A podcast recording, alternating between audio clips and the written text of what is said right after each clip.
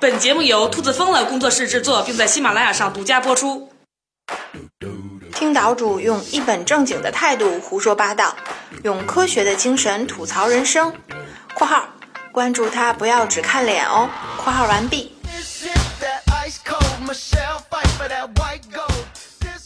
大家好，上周呢我们插播了一下无人驾驶汽车这个事儿，这周咱们继续啊进入到人类简史的最后一个部分，也是最高潮的部分，就是科学革命。我们简单来回顾一下人类之前的旅程，首先呢是通过了咱们说过的认知革命，对吧？开始称霸地球，随后呢就爆发了农业革命，从此呢就变成了农民了，彻底改变了生存的模式。再之后呢就是人类开始出现大融合。我们介绍了三类可能会在系统的层面上去整合，或者说呢融合人类的这样几个因素，包括经济、货币，包括政治，也叫帝国，以及宗教。经历了前面这三个大的阶段以后啊，终于啊，人类开始到了个人觉得是最高潮，也是发展最迅速的一个阶段，也就是进入了科学革命。这场革命呢是如此的重要，以至于啊，整个地球都发生了天翻地覆的变化。但是呢，在人类二百五十万年的历史中呢。这场革命的爆发呢，短的像是弹指一挥间，仅仅也就是近五百年的事儿。那这五百年里边呢，究竟发生了什么呢？咱们呢先看一组数字，在公元一千五百年的时候啊，全球智人的数量呢大约有五亿，而今天呢，全球的人口是七十亿。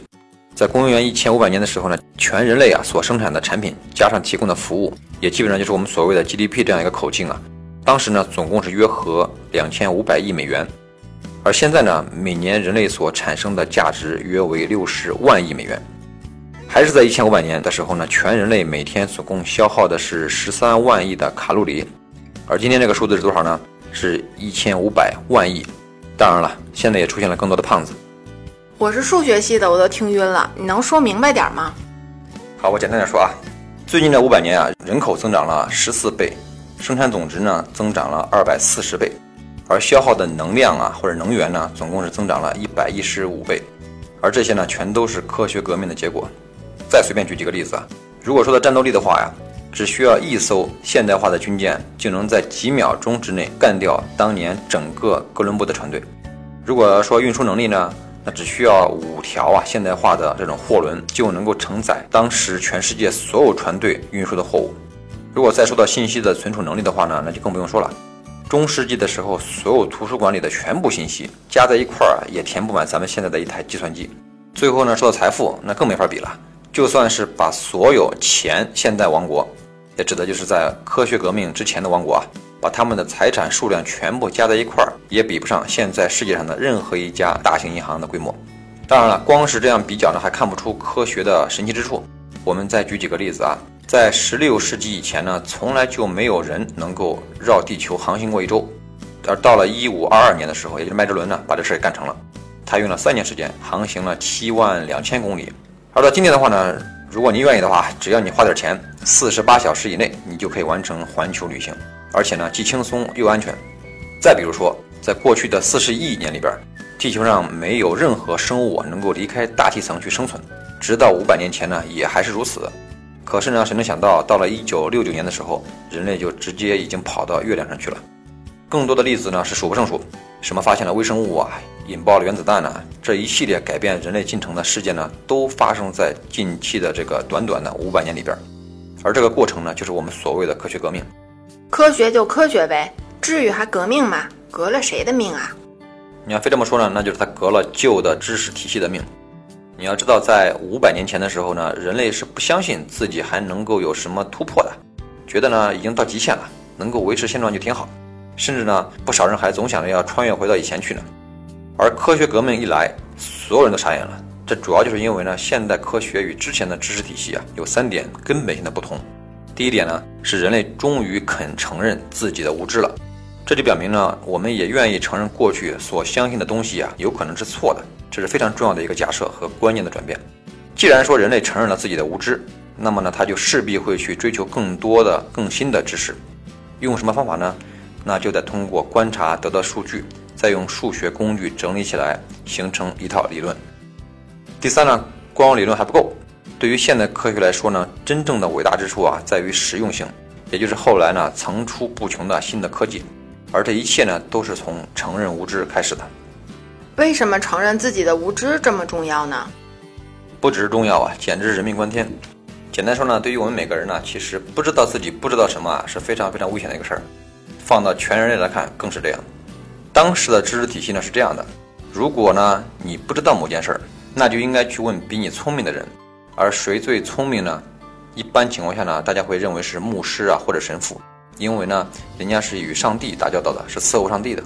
如果他们也不知道，那就去翻圣经、古兰经、吠陀经，反正呢神是全知全能的，他一定会知道。假如呢，你翻遍了各种宗教经典，也找不到你想要的那个问题的答案的话呢，那么说明什么呢？说明呢，你那个问题啊不重要。这不是不讲理吗？我要是非较这个真儿呢？那时候你敢说有神仙不知道的事儿，那你就作死了。想当年哥白尼啊、伽利略啊这些人，就是为了一个地心说，对吧？受了多少迫害呢？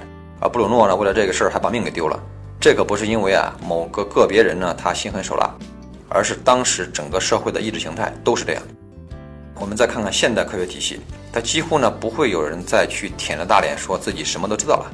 就像达尔文呢从来没有说过啊自己完全解开了生命的秘密，而霍金呢也绝对不可能会去说啊自己了解黑洞的全部参数。忘了黑洞吧，岛主。霍大爷说了，女人才是宇宙最大的谜。哦，好吧，那他说的确实太对了。反正呢就是这种啊求知若渴的态度呢，从此开始大幅度提升了人类对于世界的理解，以及呢创造新科技的能力。发展到这一步以后啊，人们忽然发现，以前地位极高的神学啊、逻辑学啊、修辞学啊，有时候啊，在这些问题面前，可能呢没啥用，反倒是一直不太被重视的数学，实在是太有用了。牛顿同志就说过啊，数学才是大自然的语言。为了证明他自己的话呢，他就像变戏法一样，用了三个力学公式啊，解释了全世界的力学问题。这一下呢，所有的科学家都疯了，恨不得呢也把自己研究的领域啊，整理成几条简单优雅的公式。看过《万物理论》这部电影的朋友们可能都知道，霍金这么一个天才式的人物啊，倾其大半个人生就是为了寻找出来一个可以普世在宇宙中的、能够解释各种现象的一条公式、一个定律。除了霍金以外的各个领域的科学家，其实都在做这样的努力。可是哪有那么简单呢？你像经济学啊、心理学啊这种无比复杂的学科呢，根本就做不到。于是乎呢，就在过去的两百年间呢，为了处理现实中更为复杂的层面。数学呢，又发展出了一个新的分支，就是统计学。下面呢，我们就请兔大王呢，给大家讲一个关于统计学的故事。一七四四年啊，苏格兰长老会啊，有两位教士，名叫亚历山大·韦伯斯特和罗伯特·华莱士。他俩呢，想成立一个寿险基金，为神职人员的遗孀和孤儿提供补助。计划是这样的：先让教会的每一位牧师啊，将收入的一部分交给基金。基金再用这笔钱去投资，如果哪个牧师过世了，他的遗孀啊就可以从基金的盈利中分红。可是呢，问题来了，你要找每个牧师收多少钱才能让这个基金正常运转起来呢？这两位牧师啊很聪明，他们没有去翻圣经，也没有向上帝祷告，而是直接联系了爱丁堡大学的数学教授科林麦克劳林，让他啊帮忙搞清楚几个数据。第一，每年会有多少牧师过世？第二，他们会留下多少孤儿寡母？第三，这些寡妇啊，在丈夫过世后还能活几年？我靠，这简直就是拿科学家当算命的了！这种问题怎么可能搞清楚呢？你别说，还真有办法。而且啊，这在数学家眼里根本就不叫个事儿。用科学的眼光来看，虽然单一事件难以准确预测，但是呢，只要有足够的类似事件，一除平均数。就八九不离十了。果然啊，经过一番统计之后啊，两位基金创始人得到了一组数据：苏格兰通常会同时存在九百三十位长老教会牧师，每年呢过世二十七位，其中十八位会留下遗孀，在没有留下遗孀的那几位中啊，有五位会留下孤儿，再加上这些遗孀会在多久之后过世或者再婚等等，数据一综合，最后得出结论。每一位牧师每年缴纳两英镑十二县令又两便士，他的遗孀每年就能得到十英镑，这在当时啊可是一笔巨款，完全可行。这还不算完，两位创始人啊居然还算出了二十年后基金会的发展情况，也就是到了一七六五年，预计总资产将达到五万八千三百四十八英镑。您可听好这个数字，接下来啊就是见证奇迹的时刻了。二十年后呢，当他们核查账目的时候，发现基金会的总资产是五万八千三百四十七英镑，比他们预测的只少了一英镑。感谢兔大王。这个故事呢，就是典型的利用统计学呢去设计寿险产品的例子。现代保险业呢，在给这些保险产品定价的时候啊，所依赖的这个基础就是生命表或者死亡表，也都是基于统计而得到的。这个两百多年前的故事啊，清楚地告诉我们，科学的力量比任何神仙预测的都要准。而时至今日呢，这家苏格兰的遗孀基金其实还依然存在，而且呢，已经是全球最大的退休金保险公司之一了，总规模呢高达一千亿英镑。而当年的那两位苏格兰教士啊，所用的这种概率计算的方法，后来呢就成了精算学的基础，还成了人口统计学的重要概念。而达尔文呢，就是在这样一种人口统计学的理论基础之上，建立了演化论。再往后看啊，什么经济学啊、社会学啊、心理学啊，包括政治学，没有一个能够离得开概率模型，就连牛顿同志也没能跑掉。他的经典力学公式啊，后来呢也被加上了量子力学的概率云的概念。说到这个，我就想起来呀，曾经很多人就抱怨过，说啊，这辈子除了买菜能够用到四则运算，其他时候似乎根本就跟数学不沾边了，更别提刚才说的那么复杂这些理论啊、模型啊。所以呢，他们觉得呀，当初上学的时候学的那些数学根本就没有用。我想呢，听完这期节目啊，大家再遇到这样的朋友呢，就应该知道怎么去告诉他数学的魅力了。好，我们接着说科学革命。之前呢，曾经提到过，说在这个革命之前呢，多数人类文化都不太相信人还会再进步。这个是很奇怪，因为当时其实是非常原始、非常落后的状态。但当时为什么会认为已经不能再进步了呢？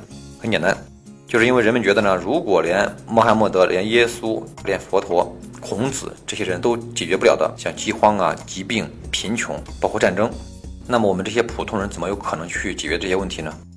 这个呢，其实反映了当时的人类啊，在自己能力所限的情况下的一种相对被动、宿命的这样一种态度。但是呢，随着科学的发展，人们开始发现这种观点其实站不住了，也不用非得这样，因为一个又一个过去认为没有办法的问题，现在都在解决。举个极端的例子吧，在18世纪以前啊，几乎所有的宗教都会认为死亡是生命意义的核心，对于所有人来说啊都是平等的，而且呢是无法逃避的。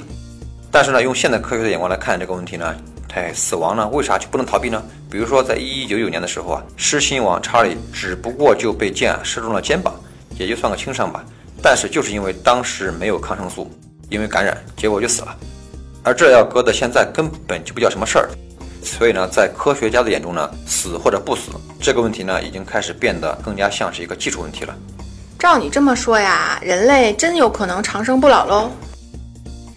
理论上来讲，完全有可能啊。而且呢，我要告诉你，两年前的时候啊，就有基因工程师呢，把秀丽隐肝线虫啊这样一种生物的平均寿命延长了六倍。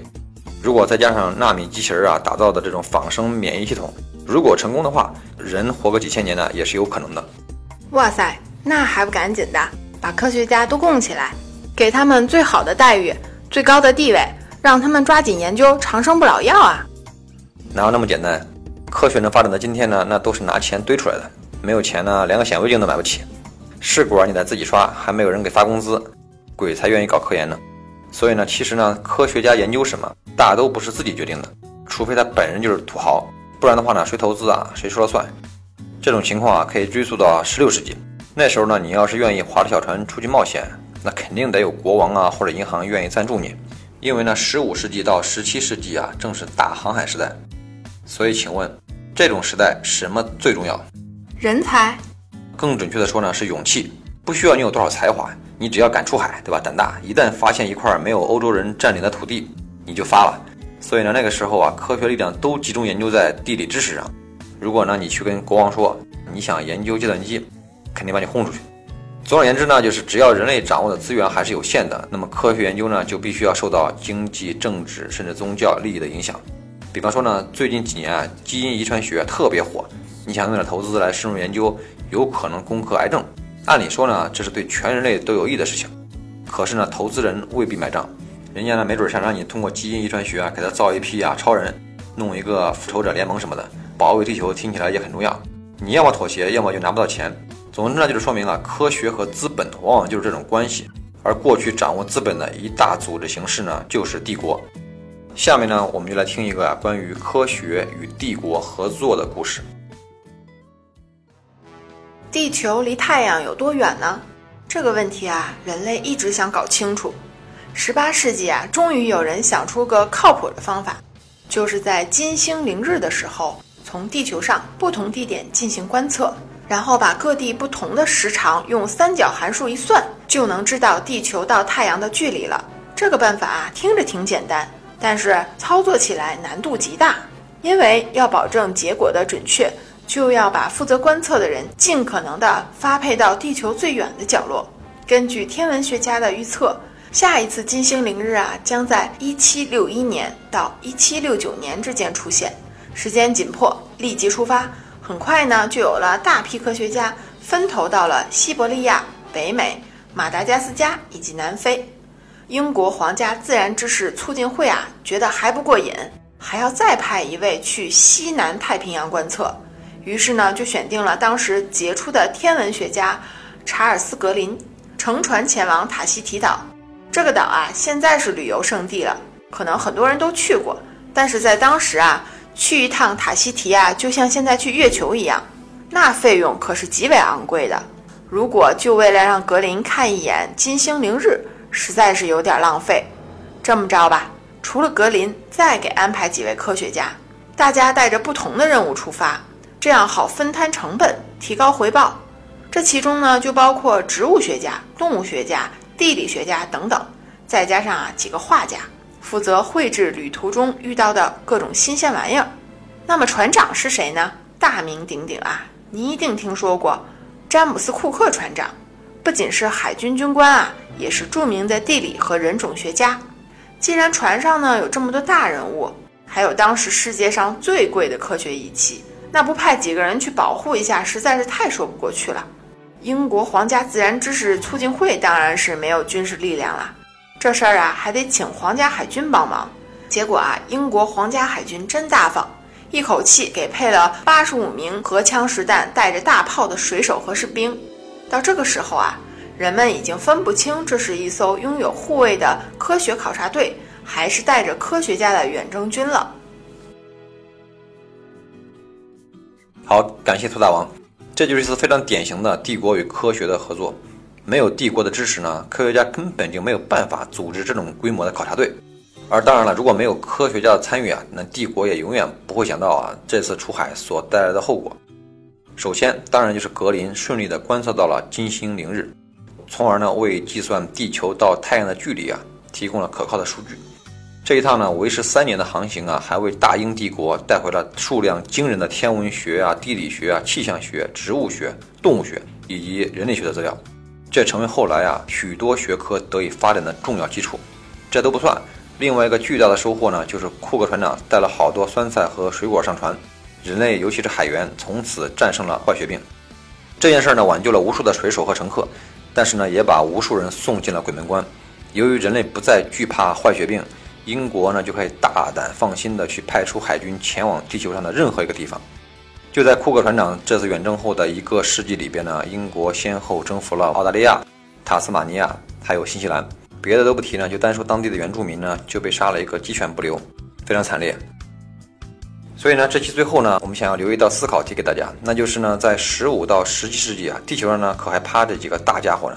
地中海呢有奥斯曼帝国，波斯呢有波斯帝国，印度呢有莫卧儿帝国，咱们中国呢正是明清两朝，那在开国时期呢也都是极为昌盛的。就在一七七五年的时候啊，亚洲占了全世界经济总额的八成，光是印度和中国就占了全球生产量的三分之二。如果说这些大帝国呢像是财主一样，那当时的欧洲连个贫下中农都算不上，可是就在这个短短的一百年间，欧洲就怎么把这些传统的亚洲大国打得抬不起头呢？而刚才我们一直所说的大航海时代又为什么偏偏发生在欧洲呢？这个问题呢，留给大家来思考，也欢迎您在节目下方讨论。下一期呢，将是人类简史的大收官，我们将会把所有这些谜底揭开。下期再见。